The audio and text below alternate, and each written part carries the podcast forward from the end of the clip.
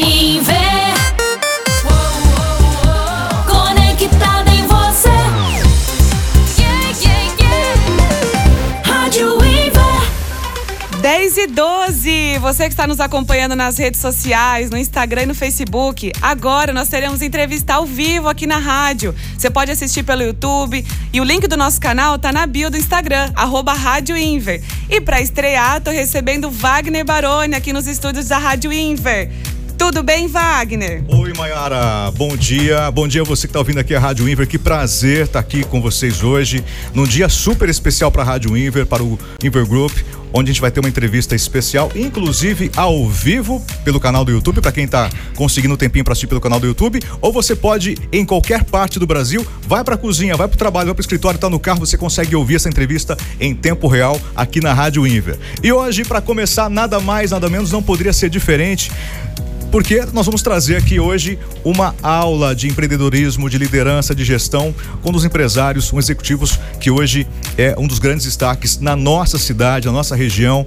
E eu posso dizer que no estado e no Brasil, a cada dia essa pessoa que está aqui do meu lado agora aqui está trazendo história, está fazendo história e pode ser referência para muitas pessoas que vão nos ouvir hoje aqui também sobre vida e profissional. Estou recebendo Henrique Costa. Bom dia, Henrique. Bom dia, Vaguinho. Tudo bem? Um prazer estar aqui na Rádio Inver com vocês. Bom dia, Maiara. Bom, Bom dia. dia. a todos os ouvintes, quem está nos acompanhando aí nas redes sociais, no YouTube.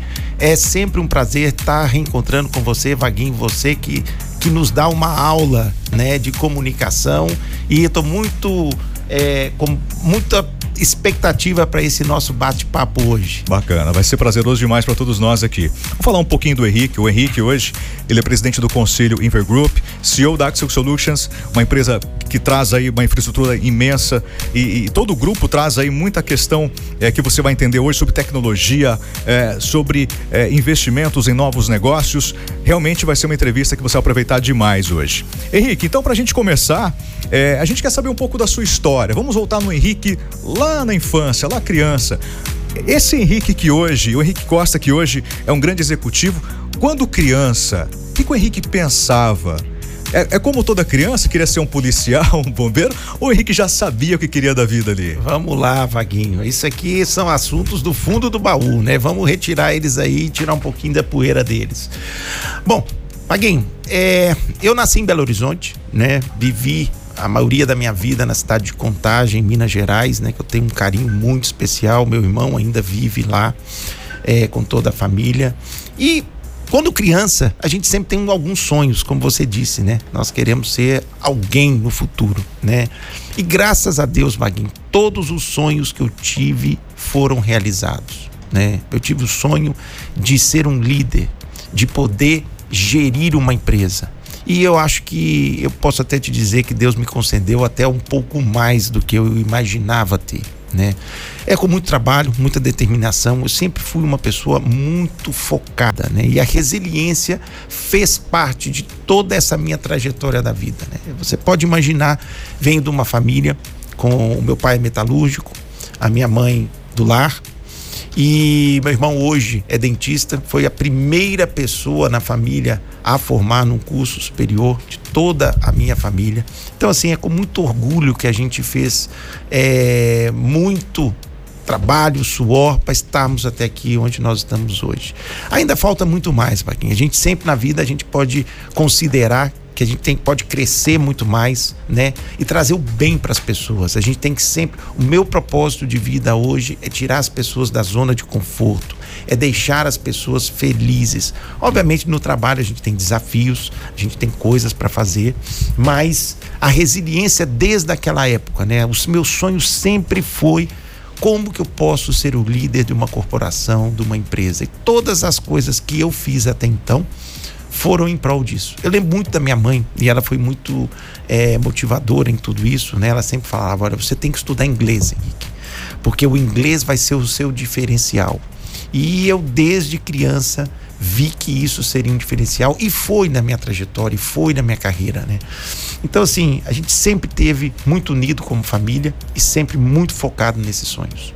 Que bacana. Aliás, nós já começamos aqui em alto nível, porque Henrique, tem muitas pessoas que dizem assim: para eu chegar num nível profissional de sucesso, como o Henrique Costa, por exemplo, eu preciso nascer em berço de ouro, eu preciso ter ajuda. E você está nos contando que você já tinha o seu propósito. E através de luta, de busca, você foi alcançando é, vencendo desafios para chegar nesse nível. Então você que está nos ouvindo agora e muitas vezes tem muitas pessoas que estão desacreditadas de si mesmo.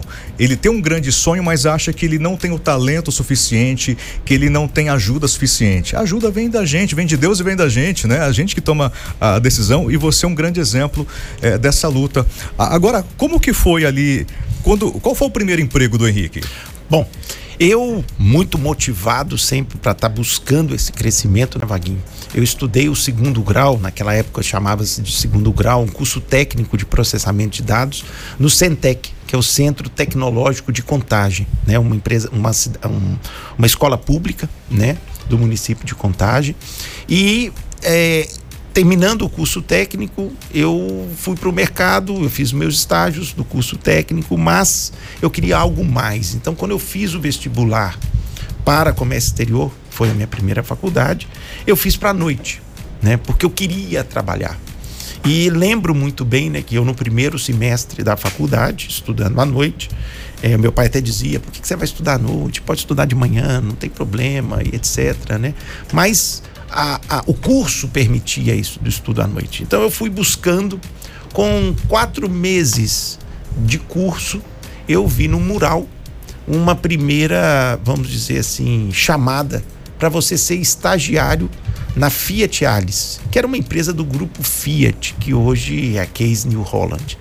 É, eu me inscrevi para esta vaga, né? escrevi para outras vagas também, mas o que me interessava é porque este estágio específico eu tive um, uma grata satisfação de saber que era para auxiliar uma pessoa que trabalhava na empresa Fiat Ares por muitos anos, uma senhora, lembro do nome dela, Terezinha, onde ela ela era fera, sabia tudo de logística, sabia tudo de PCP, mas ela não tinha o inglês.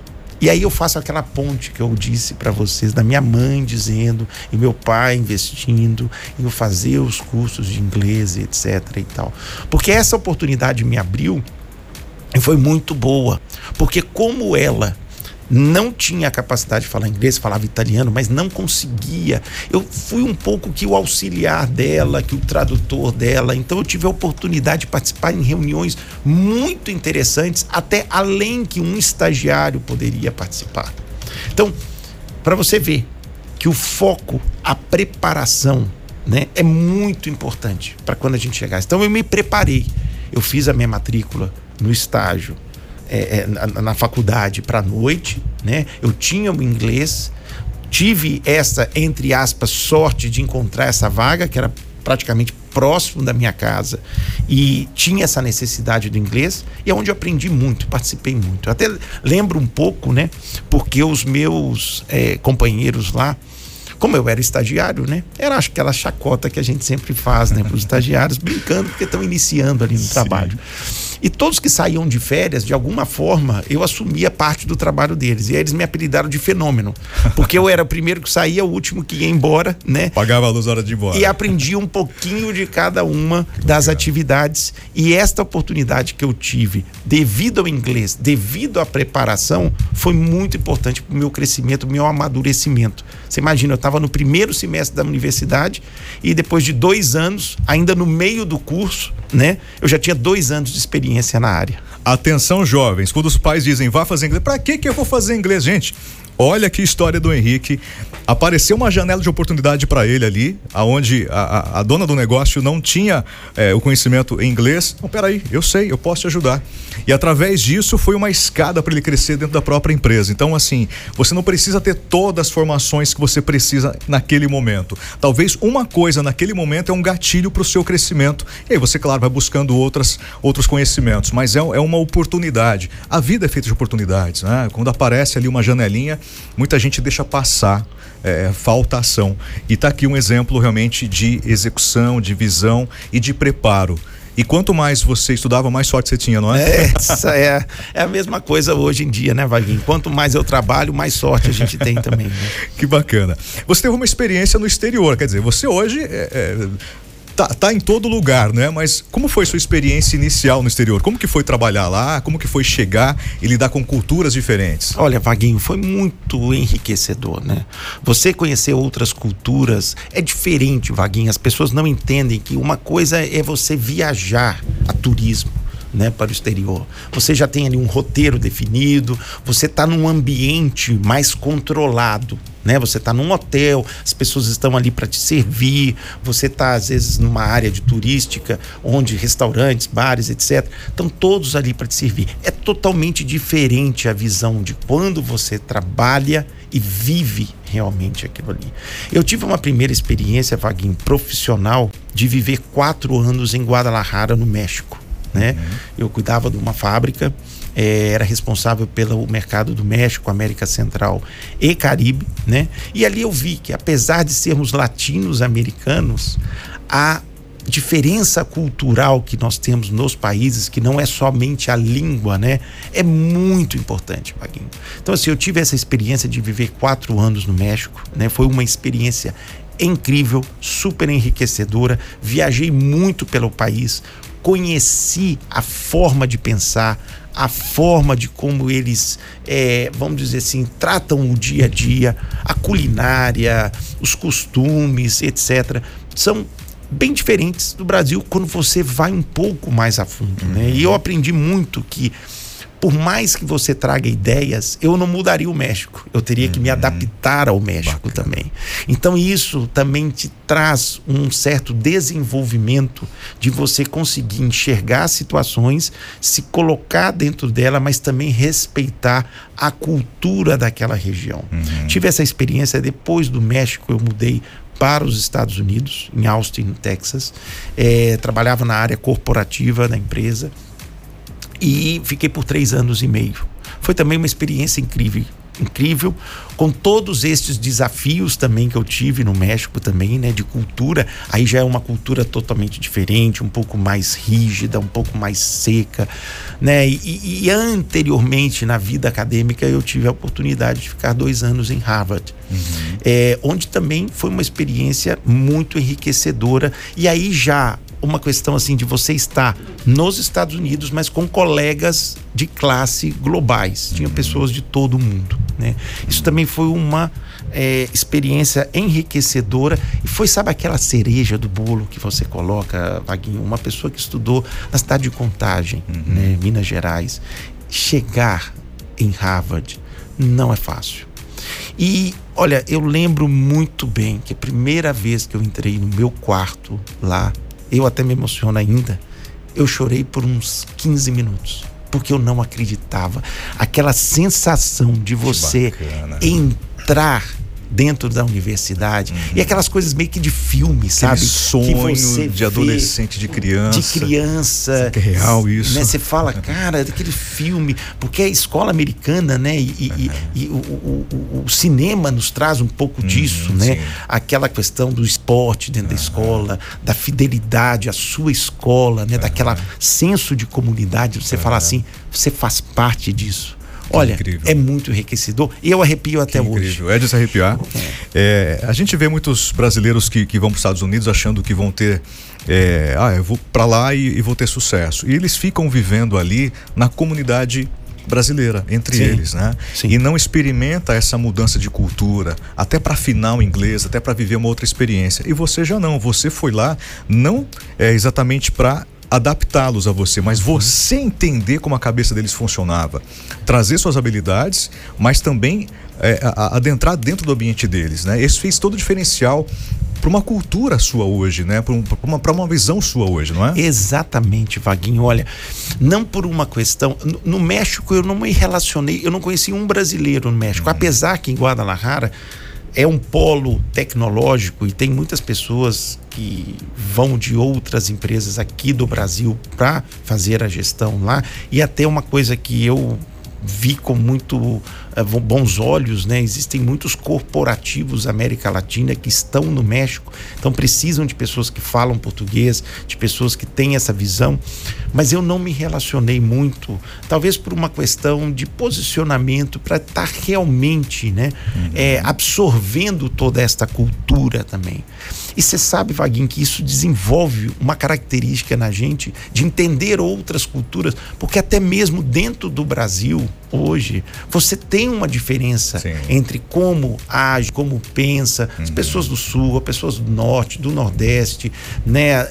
É, é diferenciado. Você pega São Paulo, é diferente quem tá na São Paulo capital, quem tá no interior, Sim, né? sim. Então, assim, você começa a ter uma habilidade que, como líder, é fundamental Sensacional. entender as pessoas, ler as necessidades. A comunicação é muito importante.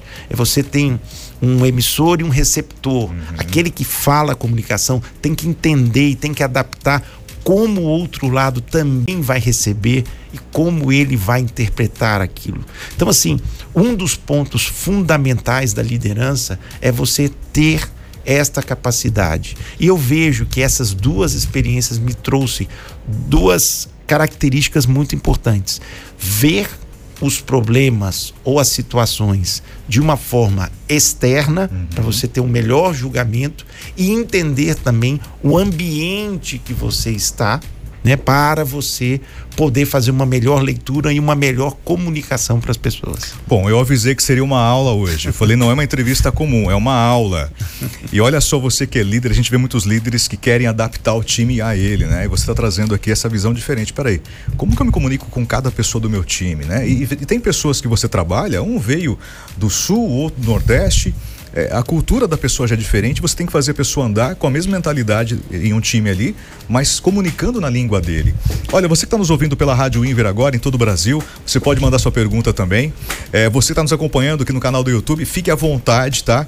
E aí a Mayara passa pra gente qualquer perguntinha pra gente poder responder aqui. Henrique, qual foi o maior desafio seu fora do país? O que que você chegou lá e falou, poxa, isso aqui não é fácil. É, eu vou ter que realmente aqui me adaptar a isso. Houve alguma coisa que você. Tudo é diferente, mas teve algo que marcou pra você? Olha, Vaguinho, como você, você, disse, disse, eu vou voltar pra casa. Isso eu nunca disse. Pela resiliência que eu te disse, que a gente sempre tem trabalhado muito nela. Mas houveram desafios, né? Por exemplo, quando eu cheguei no México, nós tínhamos uma, uma fábrica muito desestruturada. Né? Nós tínhamos de fazer uma reestruturação, tanto do ponto de vista de portfólio de produtos, né? quanto do ponto de vista de pessoas, quanto do ponto de vista de processos. Né? Então, assim, isso foi um grande desafio. Nós, quando chegamos no México, por exemplo, nós tínhamos um, a empresa tinha uma participação de mercado cerca de 3%.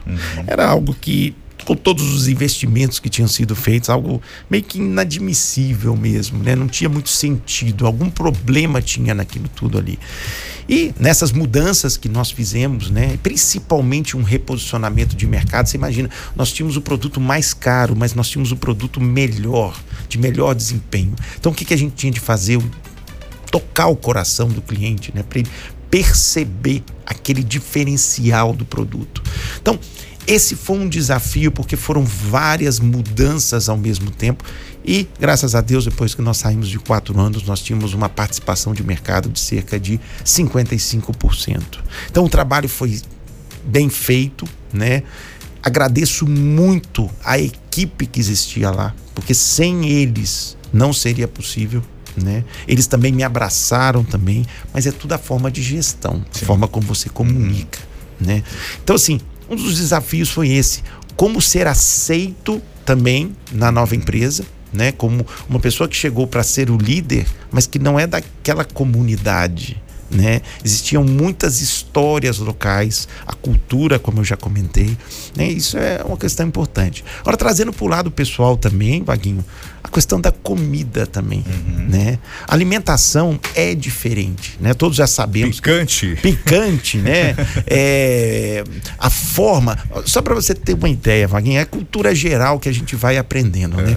O mexicano, ele almoça às três da tarde, né? Então, assim, Nós aqui estamos acostumados no Brasil a almoçar entre meio-dia, uma hora da tarde, a gente está almoçando. Eles almoçam às três da tarde. Mas isso tem uma razão, por quê? Eles tomam o café da manhã, eles comem né, um café da manhã muito reforçado. É feijão, é carne, é algo picante. E eu, particularmente, eu não consigo. É. Pela manhã, eu como ali aquele pãozinho, aquele café, o leite, né? Mas, mas eu não consigo. Tradicional. Mas a gente não consegue almoçar praticamente pela manhã. Né? Então, Sim. eles têm uma característica assim: eles almoçam pela manhã e depois E o almoço às três da tarde. Né? Uhum. Então, isso é uma adaptação. O tipo de comida, né? Eu lembro que a gente, quando tá morando no exterior, a gente fica buscando, né? É. Ali algumas coisas características. E sempre, às vezes, tem alguém que importa, que Sim. traz alguma coisa. Isso é um, é um tema bastante, é, também, vamos dizer assim, do ponto de vista. Quando você fica uma semana, duas, três, um mês, É tudo bem, né? é suportável. Mas depois que você fica um ano, dois anos sem comer aquele feijãozinho, aquela comida caseira, É difícil. né, aquele pastel, É é difícil, difícil, é é difícil. difícil. Então, tudo isso faz parte. Que bacana. É, eu entendo o, o seguinte, pelo que você me diz hoje. Chegar fora do país, é, se você não sair da zona de conforto, você não consegue ficar. Porque quando você é, lidou com os desafios, você falou, vou me adaptar. Né? Como eu disse, o pessoal vai para os Estados Unidos, ah, eu não sei falar inglês, vou ficar aqui na comunidade brasileira. Ou seja, você ficou na zona de conforto, você não cresce e você fez diferente. Não, eu vou no meu limite, mas eu vou aprender, eu vou fazer. Isso fez toda a diferença para você. Sim. Você indicaria hoje, para quem está nos ouvindo, para quem está começando a carreira, ou para quem já está, de repente, até com uma carreira mais consolidada, mas passa por desafios. Você diria hoje que eh, não ter medo, eh, não ficar na zona de conforto é o grande segredo para você vencer os obstáculos? Com certeza, Vaguinho. Eu acho que o que você resumiu aí foram palavras bastante acertadas, né? Eu costumo dizer que quando você muda para um país, você nasce de novo. Porque olha, de uma semana ou de um dia para o outro, você mora numa casa diferente, você é obrigado a falar uma língua diferente, você dirige um carro diferente, você tem um emprego diferente, o supermercado não é o mesmo que você está acostumado, a comida é diferente. Então você quase que nasce novamente. Que visão legal isso. E até é muito interessante, né, que eu comentava com as pessoas, né? Você se sente quase que um bebê, né? Porque você não consegue fazer nada sozinho, né? A casa por si só tem botões diferentes, tem acionamentos diferentes, né? Você fala assim, eu vou até um supermercado, aonde é o supermercado, aonde não é. Então, é, um- é um- é uma transformação. Eu, eu levo muito aquele caso da borboleta, né? Que ela se transforma realmente e você renasce. Mas isso é um momento de muito reflexão e muito importante. Agora, vale a gente lembrar também, Vaguinho, que é muito enriquecedor toda essa experiência. Mas olha, o Brasil o Brasil nós estamos cheio de oportunidades. A gente tem muita coisa para fazer no país, né? Nós temos é, que ter cada vez mais esse patriotismo também, de nós acreditarmos que a gente é aqui, nós podemos pegar conhecimento lá de fora, a gente pode entender hoje com as redes sociais, com toda a tecnologia que nós temos, cada vez mais fácil também tudo isso, né, acontecer. Mas olha, o melhor país para se viver é o Brasil. O melhor país para se trabalhar é o Brasil. O que a gente tem que ter cada vez mais é esse estilo global de gestão, o estilo global de pensamentos. Não importa, nós temos um país com características eh, de clima, características vamos dizer assim, de oportunidades no mercado. Né? É, então, assim, eu recomendaria muito as pessoas é, irem ter essa experiência no exterior, que não tenham medo, mas também que não esperem ir para o exterior para fazer acontecer, para criar as oportunidades. Aqui mesmo nós temos muitas oportunidades de crescimento, de aprendizado e nós precisamos como país. A gente precisa trazer essas pessoas que querem que dê certo, independente de política, independente da região. Nós precisamos fazer o país acontecer. Sensacional. E esse é um tema que é, pode ser até para uma outra entrevista. É, a gente, quando passa nas cidades americanas, lá cada casa tem uma bandeira do país, né? Eles têm orgulho da- do, do país deles e, e eles, eles não aceitam perder, eles sempre querem fazer algo para vencer. É, seria muito importante que cada brasileiro conhecesse uma cultura fora para entender o quanto o Brasil é rico, né? Como o, o, o Henrique está dizendo para a gente aqui. É um país que não tem terremoto, não tem tsunami, tem terra para plantar, tem pessoas que consomem, ou seja, o grande problema do Brasil é a mentalidade das pessoas que não valorizam o potencial que nós temos. E é muito importante, empresário como você, vender essa ideia para as pessoas, porque elas entendem que, peraí, se ele poderia agora estar tá morando nos Estados Unidos, igual o Silvio Santos, ó, eu tenho minha empresa, mas eu estou aqui em Orlando. Não, ele está dizendo aqui pra gente, é, com toda a estrutura que ele tem, que ficar no país, investir no país e mudar a nossa mentalidade é a mudança que a gente precisa para ser um país, talvez, o maior país do mundo, né? Uh, hoje a gente, a gente perde em quê para outros países? A comida está no Brasil mas é pouco valorizado isso. A gente vê pouca qualificação das pessoas. E como você disse, antigamente você tinha que, quando eu comecei no rádio lá atrás, eu tinha que viajar para São Paulo para ouvir as emissoras de São Paulo e trazer novidade. Hoje você entra falando em rádio, você entra no site e vê. Estudo, você pode estudar de onde você estiver. Você está nos ouvindo agora, vai saber onde você está nos ouvindo agora. A gente está em Americana e você. Então a tecnologia ajuda o crescimento hoje. O que falta é a decisão das pessoas, né? E é muito importante você falar isso porque é de uma pessoa que poderia estar tá vivendo fora do país tranquilamente. É. Né?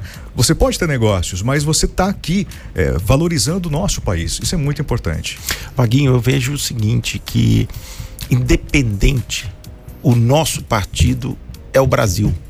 Né? Eu vejo hoje tantas polarizações, Muito. tantas discussões. Cada vez mais. Para os empresários hoje, o Brasil é um grande oásis. Olha a infraestrutura. Nós tivemos, vamos dizer, sempre um pensamento não estruturante, um pensamento não estadista. O que, é que eu quero dizer com isso, gente? Nós sempre pensamos em fazer algo que dure pouco. Nós temos que começar. A infraestrutura no Brasil, ela ainda está muito carente ainda transporte, estradas, saúde, a educação. Mas é o que você disse, Vaguinho. educação hoje, você tem, através da, da internet, das redes sociais, você tem curso de todos, quase todos os, os, os a, as, as coisas que você pensar em fazer uhum. os cursos, você pode fazer hoje, quase que de graça. Exatamente. Né? Então, assim, a pessoa tem que ter esta atitude também de buscar e transformar também. A gente tem que acreditar. Se a gente não acreditar no local onde a gente vive, onde a gente passa o tempo, onde os nossos familiares vivem, onde os filhos, as próximas gerações estão, quem vai acreditar por nós? Exatamente. É sair da tela do celular daqueles grupos com, com conteúdos que você não vai levar para nada e mudar aí 10, 15 minutos do seu dia para você aprender alguma coisa a mais. Henrique, você também tem livros sobre gestão de pessoas, né? Você é, é, tem aí sempre uma mentalidade de poder levar a sua experiência e o conhecimento para as outras pessoas. Fala um pouco dos seus livros para gente. Bom, Vaguinho, nós temos hoje cerca de 12 livros que nós estamos já publicados, né? Uhum. E nós estamos agora escrevendo um novo livro que é o Gestão Empreendedora, é, que faz é uma continuidade do líder é, do, do, livro Eu Líder Contemporâneo. Uhum. Né? A gente vai fazer aí três livros que vão ser bastante interessantes e que eles se comunicam e se linkam entre eles. A gente acredita muito em trabalhar pessoas, processos né, e tecnologia. Então, nesse primeiro livro que a gente já lançou, que é o Eu Líder Contemporâneo, a gente trabalha muito pessoas, uhum. né? A gente trabalha postura, organização, motivação. A gente tenta dar algumas dicas, uhum. né, para as pessoas se melhor organizarem, né, para ter um planejamento estratégico delas também, uhum. né? Um livro bastante denso, bastante completo, né, muito interessante. E aí nós resolvemos agora estamos no processo de escrever o, o livro ah, de liderança empreendedora né? Onde nós estamos trabalhando toda as, a, os, o passo a passo, né? De como ser empreendedor. Não é fácil ser empreendedor, mas existe uma metodologia, existe algo que possa facilitar esse processo maravilhoso que é o empreendedorismo, né? Nós estamos aí fazendo um livro bastante interativo, um livro onde o leitor vai poder fazer a leitura dele e ter algumas ferramentas também Pra na web também para entrar em ação, para ajudar no dia a dia. Obviamente são algumas dicas, né, mas que Uhum. as pessoas também possam melhorar. São estratégias São vindo de você. estratégias, são né? estratégias. Hoje nós estamos com mais de 50 empresas do grupo, né? E eu acho que a gente sabe fazer um pouquinho empreender. É o que eu ia dizer. Não está vindo de quem simplesmente escreveu um livro achando. Está vindo de quem está em ação. Está vindo de quem está inovando. Tem pergunta pra gente aqui, Mayara. Passa pra gente as perguntinhas que estão chegando aí. Opa,